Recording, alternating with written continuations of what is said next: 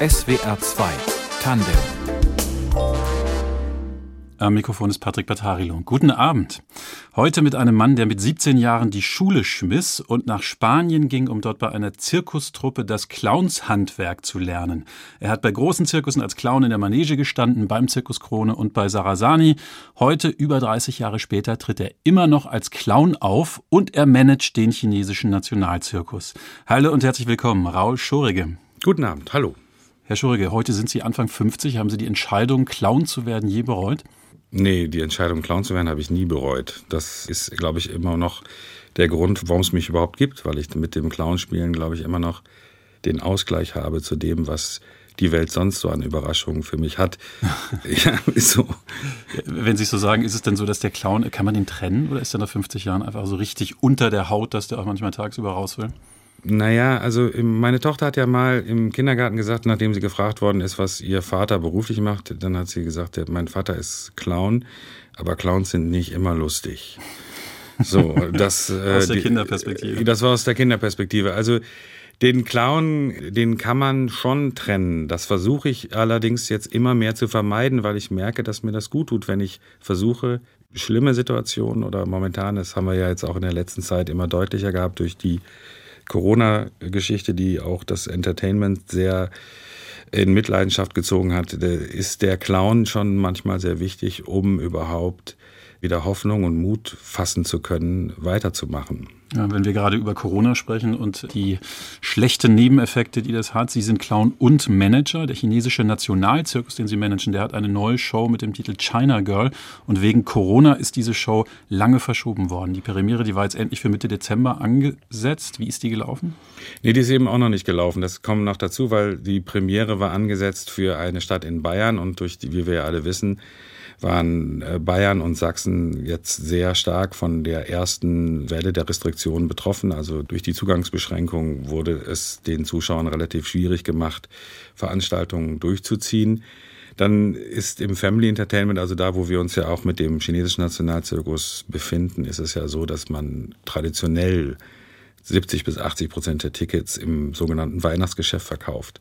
Das war natürlich jetzt seit Mitte November verhängten Lockdown in Sachsen oder auch äh, den Nachrichten, die man sonst über die vierte und dann jetzt vielleicht sogar anstehende fünfte Welle bekommen hat, war das natürlich sehr schwierig. Deswegen haben wir diesen Termin absagen müssen, hoffen aber, das relativ schnell nachholen zu können. Herr Schorige, Sie sind Clown. Würden Sie denn sagen, dass jeder Mensch einen Clown in sich hat? Oder muss man schon auf eine spezielle Art lustig sein und vielleicht auch so eine Art Rampensau, um als Clown arbeiten zu können? Also es gibt ja verschiedene Formen des Clowns. Also nicht jeder Clown ist ja eine Rampensau und es gibt ja auch ganz poetische Clownerie. Also das mit dem Clown ist so, dass jeder erstmal grundsätzlich, wenn er als Kind hat, er sicher einen Clown in sich. Und das Problem als Mensch ist, dass man das dann irgendwann, je mehr wir lernen, desto weniger bleibt der Platz für den Clown und desto weniger ist der Clown dann präsent und rutscht vielleicht so bisschen hinten in die letzte Schublade, die wir noch so haben.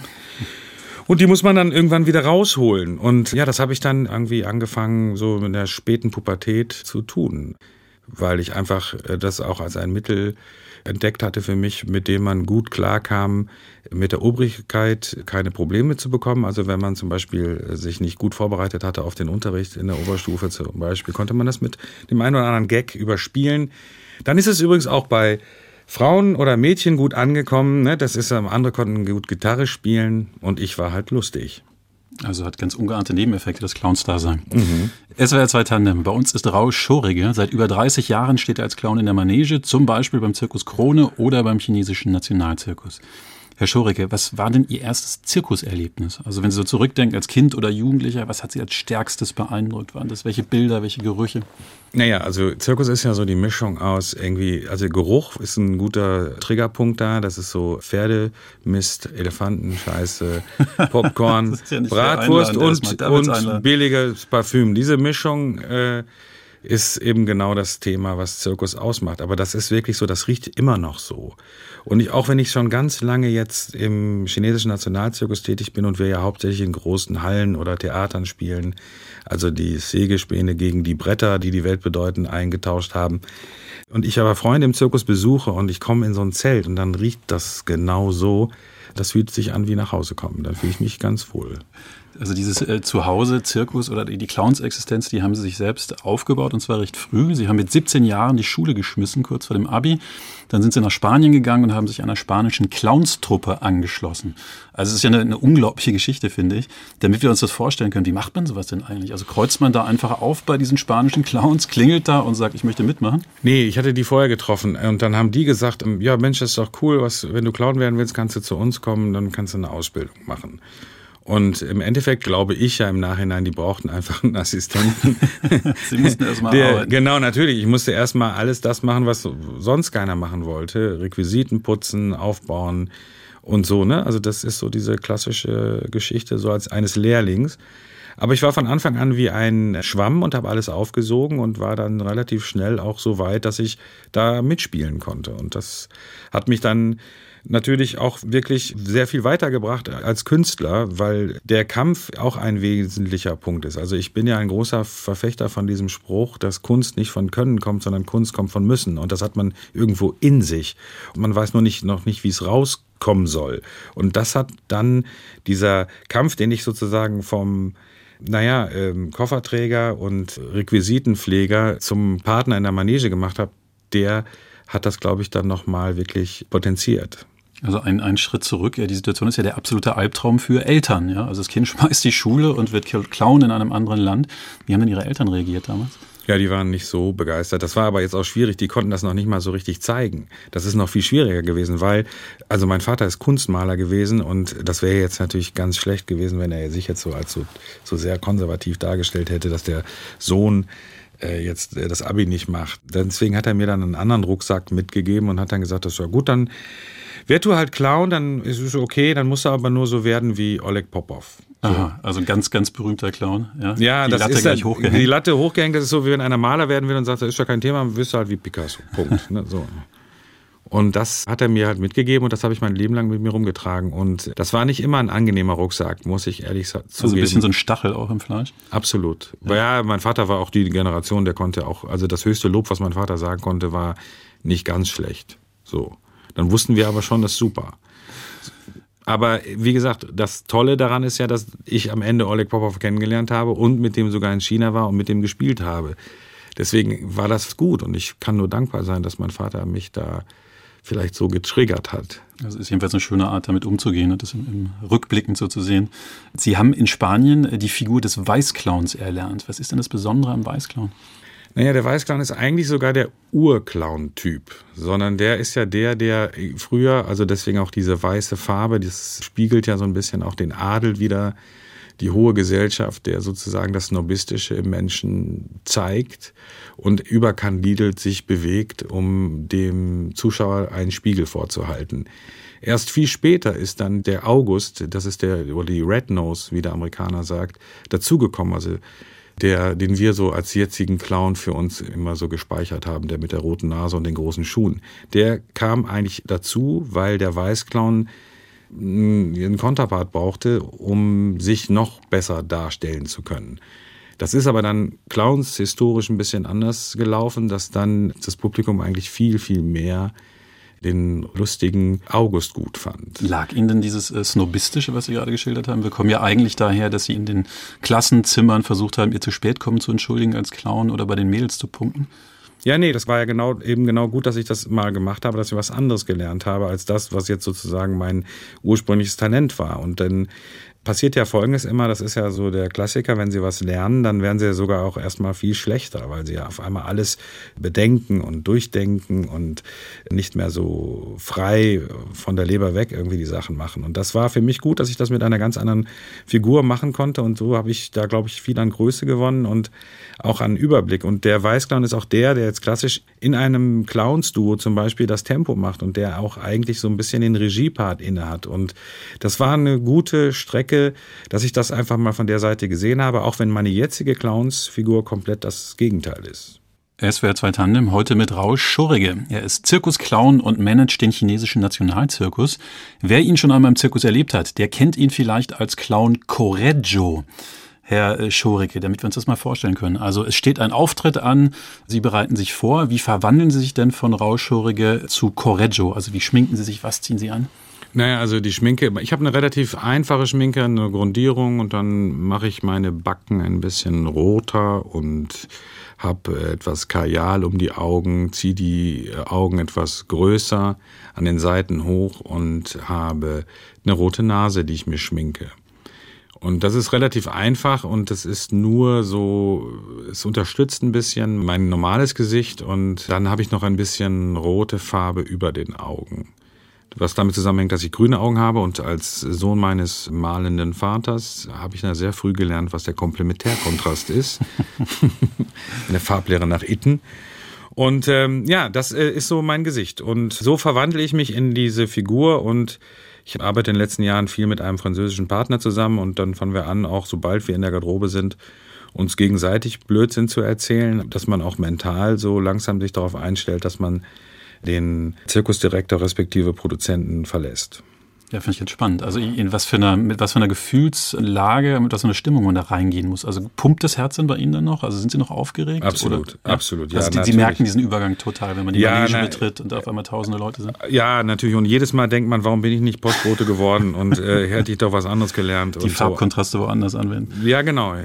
Also das ist wirklich, jedes Mal habe ich das und das ist auch gut so. Das muss aber auch dann aber sofort weg sein. Also das muss in dem Moment wo man in die Hände klatscht und der Vorhang aufgeht und dann rein springt in die Manege oder auf die Bühne, dann muss das natürlich verschwinden. Und dann muss man so ein bisschen eine Raubtier-Attitüde an den Tag legen, indem man relativ schnell wittert, wie das Publikum drauf ist, wie man sein Timing setzen kann. Weil das ist das, was den Clown grundsätzlich vom Schauspieler zum Beispiel unterscheidet, dass er nicht mit der tschechowschen vierten Wand arbeitet, sondern dass er immer natürlich den Kontakt zum Publikum braucht, um einfach zu wissen, wie er weiter agieren kann. Und da kann es durchaus sein, dass ich dieselbe Nummer, die ich schon seit 20 Jahren spiele, dass die einmal fünf Minuten ist und dass die an anderen Tagen aber auch zehn Minuten sein kann. Das ja, also Sie haben gerade die schöne Metapher vom Raubtier verwendet, also das Publikum als Raubtier. Wie ist denn das Publikum so drauf? Also vielleicht können Sie es einmal schildern. Was für einem Raubtier sind Sie zum Beispiel bei einem ihrer Auftritte begegnen? Naja, also ich kann mich gut daran erinnern, also Publikum ist erstmal so, das kennt ja jeder Lehrer, der in eine Klasse geht. Das hat ja meine Mutter immer gesagt, wenn du in eine laute Klasse gehst, musst du leise sprechen. Also du kannst nicht dagegen anschreien. Und das muss man auch wissen beim Publikum, dass man nicht in die Situation kommen darf, mit denen in ein Armdrücken zu verfallen. Und die zweite Sache ist, dass man auch selbstbewusst ein Tempo vorgeben kann und ihnen nicht zu viel Mitbestimmung an gewissen Punkten gibt, weil das kann dann auch ganz schnell nach hinten losgehen. Also man muss die Zügel in der Hand haben, weil sonst funktioniert das nicht.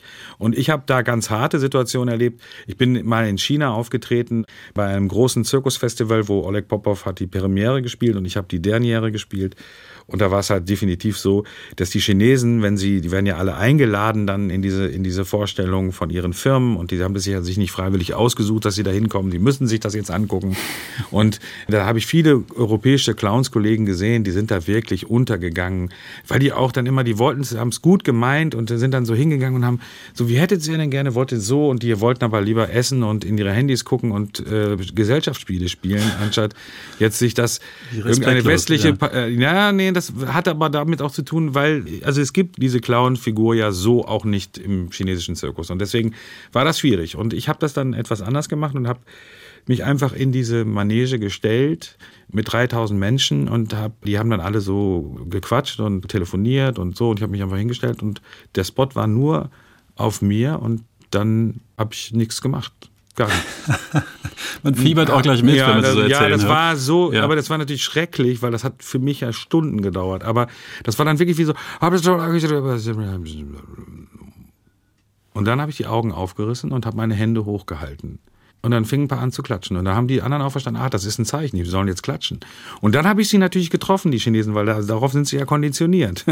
Wenn einer die Hände, so, klatschen, ja, klatschen wieder runter. Habe ich die Hände wieder runtergenommen. Und dann habe ich sie erstmal mit so einem kleinen Spielchen an mich gewöhnt gehabt. Und das funktionierte dann ganz gut. Aber wie gesagt, das ist jetzt China gewesen. Ich bin auch schon in Nordkorea aufgetreten. Also äh, das sind natürlich ja. so Härtebeispiele. Ähm, da ist natürlich Wanne Eickel anders und Castro Brauchs. Ja. In Nordkorea waren sie tatsächlich auch. Zweimal. Ja. Zwei Gastspiele in Nordkorea. Völlig andere Welt. Mhm.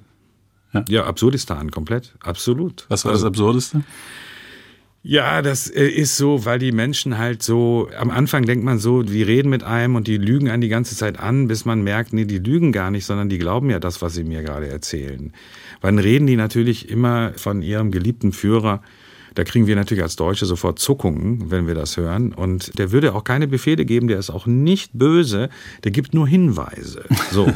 Und der hätte jetzt zum Beispiel, das hätte der geliebte Führer festgestellt, dass die Türen in den Krankenhäusern zu schmal sind für die breiten Betten. Und da hat er mal einen Hinweis gegeben, dass man die Betten schmaler gemacht hat? Nein, die Türen sind breiter geworden.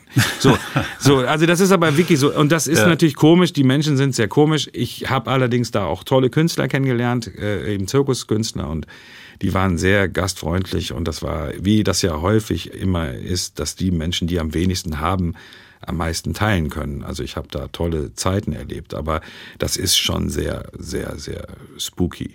Nochmal kurz ähm, zurück zu Ihrer Clownsfigur. Also zwischen Wanne Eickel und Nordkorea, äh, dieser Correggio, worüber lachen denn die Leute bei dem eigentlich? Was macht den aus als Clown auf der Bühne? Naja, also das macht den aus, dass der eigentlich andere Prämissen für sich setzt, dass der nicht den normalen Regeln folgt und aber dadurch Dinge auch anders beleuchtet. Und das Ganze mit einer kindlichen Naivität und ohne, dass er das kommentiert. Also das ist nicht immer so, also das ist ja immer so das, was wir so auch häufig haben, wenn wir vom dummen August sprechen. Der ist ja nicht dumm, sondern der hat ja nur eine andere äh, Herangehensweise an die Problematiken des Lebens. Und äh, das kann ihn ja auch weiterführen. Und das ist so das, was meine Clownsfigur auch macht, dass sie eben sich mit einer, vielleicht einer kindlichen Naivität mit Dingen auseinandersetzt. Vergleichen wir es vielleicht ein bisschen mit äh, Peter Falk, Columbo, der in so einer gewissen Penetranz und vielleicht auch schon fast Dämlichkeit äh, dem Gegenüber aber so eine Hybris entlockt, dass, dass er am Ende der Gewinner ist. Und das ist das, was mein Clown-Typus auch macht. Herr Schoricke, äh, sprechen wir ein bisschen über den chinesischen Nationalzirkus. Der ist nicht staatlich. Äh, was ist der? Erzählen Sie uns mal ein bisschen was darüber. Das ist ja kein ganz typischer Zirkus. Nee, nee. Also ursprünglich ist es so gewesen, dass äh, der chinesische Nationalzirkus ein Qualitätssiegel, so ein Label war vom Ministerium für Kultur in Peking für außerordentlich gute Truppen, die diese chinesische Akrobatik in der westlichen Welt präsentiert haben. Man muss wissen, dass Zirkus in China im Gegensatz zu Europa Hochkultur ist, vergleichbar mit Theater, Ballett und Musik und deswegen ähm, eine ganz andere Förderung hat und auch auf eine 5000-jährige Geschichte zurückblicken kann, wie auch das Reich der Mitte als solches und somit natürlich einen ganz anderen Stellenwert auch im, im Leben der Menschen hat. Und es gibt in China im Moment 1000 Zirkustruppen, die staatlich sind und davon sind 50 sowas wie erste Liga oder Champions League. Und wenn man sich früher aus diesen 50 Gruppen Artisten ausgesucht hat, durfte man sie hier unter dem Namen chinesischer National- oder chinesischer Staatszirkus präsentieren. Das hat André Heller in den 80er Jahren, Ende der 80er Jahre begonnen. Der hat sich dann aber spätestens Mitte, ich glaube, das war Mitte der 90er, aus dem Projekt zurückgezogen und ich habe diesen Impuls aufgenommen und habe das dann 2000 weitergeführt und habe aber relativ schnell mich sozusagen von dem Modell China schickt mir Truppen, die ich hier präsentiere, äh, verabschiedet und habe gesagt, nee, das finde ich jetzt uninteressant. Ich möchte gerne einen Einblick in die chinesische Kultur für mein Publikum bekommen und in den Menschen und in die Kunst und habe gesagt, ich suche mir die Artisten selber aus und äh, präsentiere den dann hier unter dem Namen chinesischer Nationalzirkus, was dann auch relativ schnell meine Marke wurde und habe das zwar immer noch in Zusammenarbeit mit dem Ministerium für Kultur in Peking gemacht, aber äh, bin sehr selbstständig, äh, was die Auswahl von Künstlern und auch die Auswahl von Themen betrifft. Also Sie fahren tatsächlich nach China, schauen sich dort Akrobaten, Artisten an und sagen, dass der oder die, die wäre was für mich, für meinen Zirkus? Ja, mittlerweile habe ich in China auch einen guten Namen und äh, die bewerben sich auch bei mir. Das ist so, aber ich suche auch immer viel nach besonderen Talenten, wobei es da gar nicht so um die Nummer als solches oder die artistischen Fähigkeiten geht, sondern es geht eben auch dann da um Fähigkeiten, wie man sich auf der Bühne präsentiert. Und mich interessieren auch ähm, ganz gerne so Outlaws. Also ähm, ja, das ist so. Und das Witzige daran ist, dass ich das, dann frage immer alle, das, wie kannst du das denn machen und warum finden die Chinesen das noch gut? Denn die Chinesen finden das ja nur deswegen so lange gut, weil ich erfolgreich bin. Wenn ich nicht erfolgreich wäre, würde das ja wahrscheinlich da auch keiner mehr erlauben, dass ich sowas mache. Also Aber der Druck ist da. Erklären Sie mal ganz kurz, was ist ein Outlaw und wie sieht das, also im, im Akrobaten-Artistenbereich, wie sieht das dann aus beim chinesischen Nationalzirkus? Nein, ein Outlaw ist so jemand, also Sie, Sie müssen das sich ja so vorstellen. So chinesische Zirkusgruppen sind ja vergleichbar wie Leistungszentren bei uns im Leichtathletik oder auch im Fußballbereich. Die fangen da mit sechs an, kommen die da rein, dann werden die, kriegen die noch ein bisschen Schule nebenbei, das also in so einem Internatstil und dann werden die vom sechs Lebensjahr bis zum 16. Lebensjahr da ausgebildet, zehn Jahre lang in verschiedenen Sparten der Akrobatik, der darstellenden äh, Kunst, also Ballett, bisschen Tai Chi, Kung Fu, solche Sachen. Und dann wird am Ende wird noch geguckt, was ist so das Masterpiece von dem, was ist sozusagen die erste Nummer. Aber grundsätzlich kann er erstmal eigentlich alles, was es so an akrobatischen Fähigkeiten bedarf, um in einer Zirkusvorstellung mitzumachen. Und ja, ja, das ist, das können Sie sich vorstellen, das ist jetzt nicht Waldorf-Prinzip da. Ne? Das ist schon, da ist natürlich Drill bisschen, dahinter. Ja, da ist Drill dahinter. Wobei, wie gesagt, Drill gegen Drill ist ja erstmal nichts zu sagen, wenn es mit einem Respekt zu tun hat und wenn es um die Sache geht. Drill wird ja dann erst immer schlecht, wenn das sozusagen, also die schlechte Laune des Lehrers sich auf dem Schüler entlädt oder so. Das ist, dann ist es schlimm und das gibt es sicher auch und die Bilder kennen wir alle, die sind auch im Fernsehen äh, schon häufig genug gezeigt worden, dass das, obwohl das jetzt nicht nur bei China so ist, sondern auch bei anderen äh, Zirkusgeschichten oder Hochleistungssportsachen, dass da dann der Bogen überspannt wird. Ich bin da sehr klar strukturiert, weil ich habe seit zehn Jahren eine Choreografin, eine Chinesin, die für mich arbeitet und mit mir diese Leute aussucht und die also die riecht das förmlich. Wenn wir in so eine Schule reinkommen, dann riecht die die Angst. Und nee, das kann die riechen. Und dann sagt die so wirklich so, wir glauben, wir gehen wieder, äh, Boss, wir ist nicht gut hier. So, ne? Und äh, also wir achten da sehr drauf. Und jetzt Outlaws, da gibt's natürlich immer so, da gibt's halt auch Klassenclowns. Dann gibt's halt den, ich habe einen Artisten gehabt, der ist auf dem Kopf eine Treppe hochgesprungen über mehrere, Sch ja wirklich kein Witz. Oh Gott. So, und dann Direkt hat er, ins Krankenhaus? Nee, nee, ja, nee. Nein, natürlich nicht. Nein, aber der, ähm, und das hat er aber dann als Trick gemacht. Und das ist insofern entstanden, weil der war so ein bisschen da der Klassenclown in der ganzen Truppe und äh, dann ist er immer zu mir gekommen und hat mich irgendwie Onkel genannt und hat gesagt, Onkel, kann ich auch mit nach Deutschland? Ich würde gerne mal in Deutschland auftreten. Und dann habe ich gesagt, wenn du jetzt diesen, die da vorne diese Treppe, die aus so Bambusfählen ist, so, ne? Also muss man sich vorstellen, wie so ein, manchmal gibt's ja so Zäune aus Bambusfälen, die so dann so stufenmäßig hochgehen. Und das sowas hatte er da stehen und hat gesagt, wenn du da mit dem Kopf hochspringst, ne, dann nehme ich dich mit nach Deutschland. So, und dann hat er gesagt, super, hat sich die Haare irgendwie abrasiert, dass er wie so ein Mönch aussah und hat das geprobt und ist dann da hochgesprungen und war eine mega Sensation bei uns. So, Sie können also Menschen dazu bringen, auf dem Kopf Treppen hinaufzuspringen. das ist natürlich auch eine Qualität, eine Führungsqualität. Was ist denn das Bild dann am Ende, was in diesem Zirkus entsteht? Also es gibt ja keine Sägespäne, es gibt keine Tiere beim äh, chinesischen Nationalzirkus, so wie Sie es machen. Vielleicht können Sie einfach mal so den Eindruck beschreiben, wenn man Ihnen, zu Ihnen naja, kommt. also was, der, was der, worum es geht, ist, dass es keine Grenzen gibt. Also die, die chinesischen Akrobaten haben relativ früh gelernt, sich über äh, die herkömmlichen Grenzen hinwegzusetzen. Ähm, und das ist so, wenn sich eine Person um die eigene Achse dreht, dabei aber fünf Teller an jeder Hand jongliert, um mit dem Mund eine Rose an der Ferse aufzuheben, dann können wir alle nachvollziehen, dass das schwer ist. So. Und das ist so ein bisschen der Punkt, der die chinesische Akrobatik äh, so besonders macht, weil wenn wir das mit dem Zirkus in Europa, den ich sehr, sehr liebe, das ist jetzt also überhaupt kein Qualitätsunterschied, sondern das ist nur einfach ein anderes Konzept.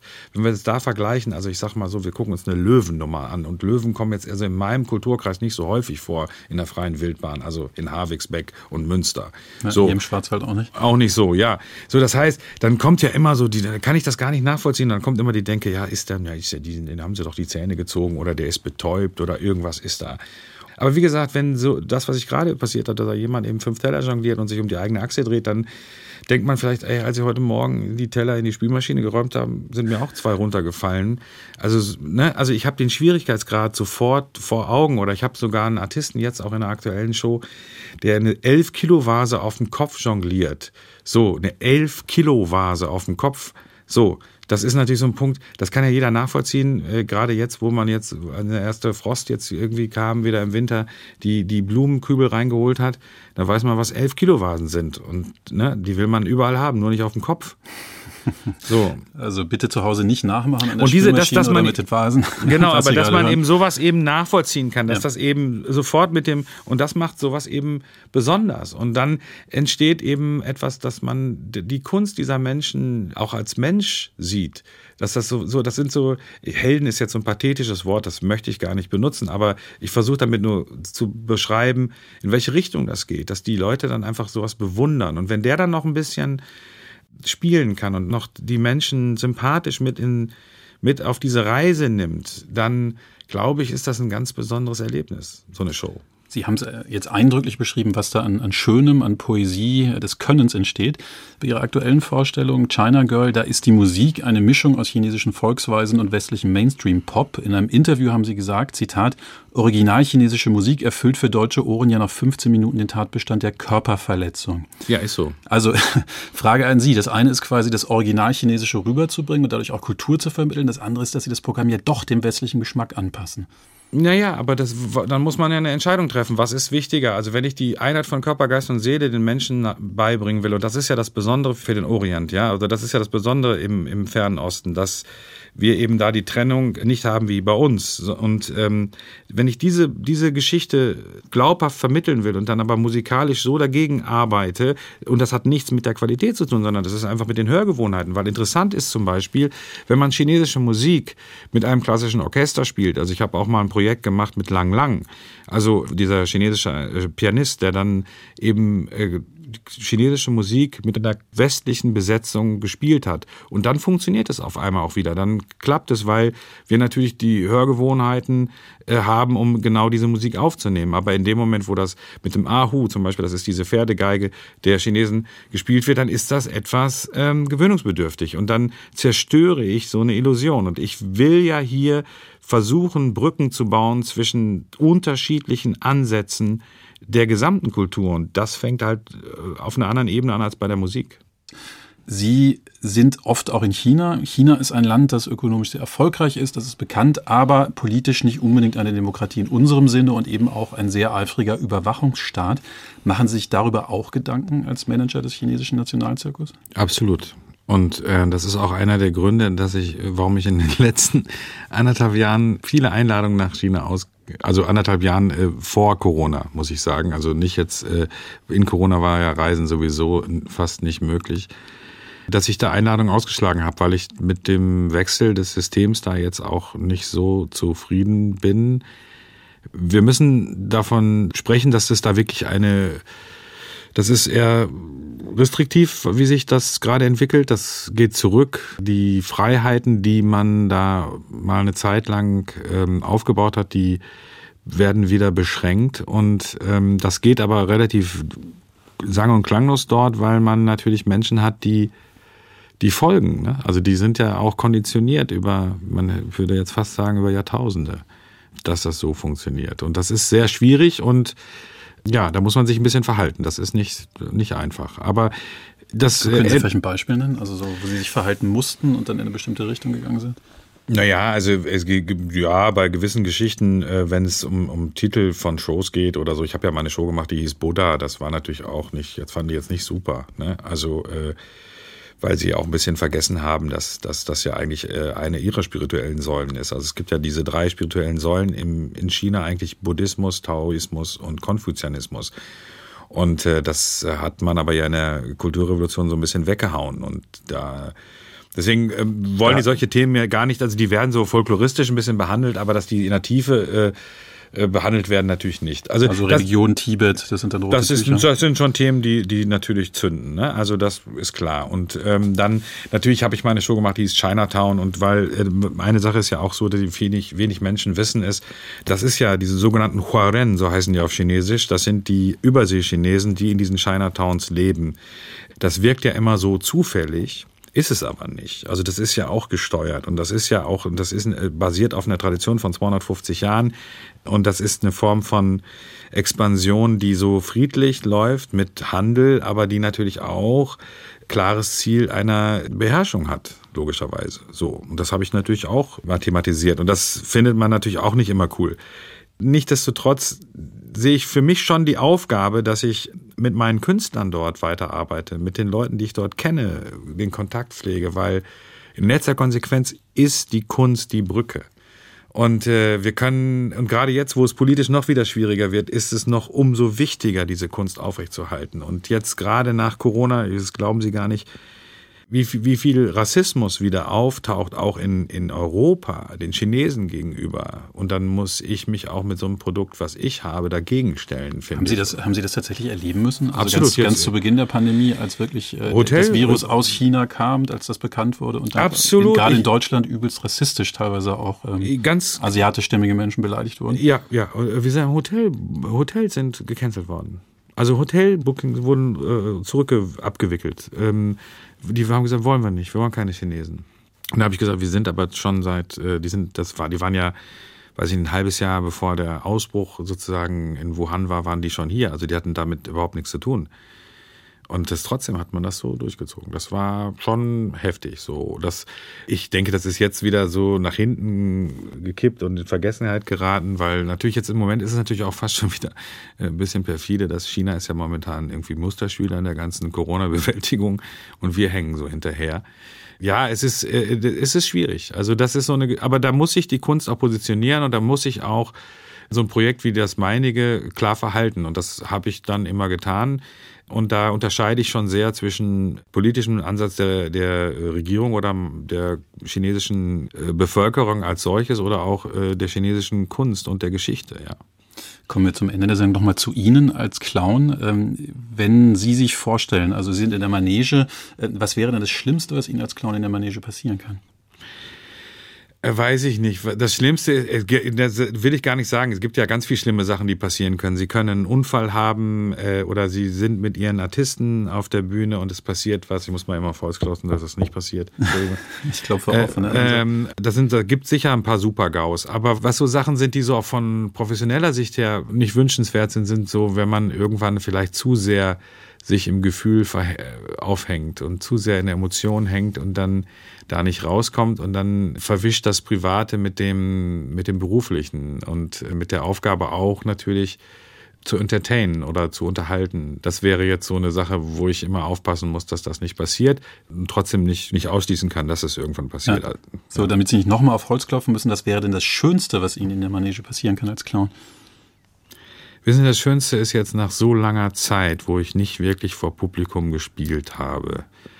Danach sehne ich mich, dass ich wirklich irgendwann meine Nummer wieder spiele und da gibt es so eine Szene, wo ich mich umdrehe und langsam die Bühne verlasse. Und da ist das Schönste, wenn die Menschen ganz leise anfangen zu klatschen, ganz leise und immer lauter werden und immer lauter und immer lauter. Und wenn ich mich dann umdrehe und mein Gesicht lächelnd zeige, dann sozusagen richtig ausrasten. Das ist das, was ich mir jetzt seit zwei Jahren wieder wünsche. Ein wunderschönes Schlussbild. Raul Schorige, Ihnen alles Gute. Schön, dass Sie da waren. Danke. Das war SWR 2 Tandem. Die Musik hat Moritz Schelius ausgewählt, die Redaktion hatte Fabian Elsässer und mein Name ist Patrick Battarilo.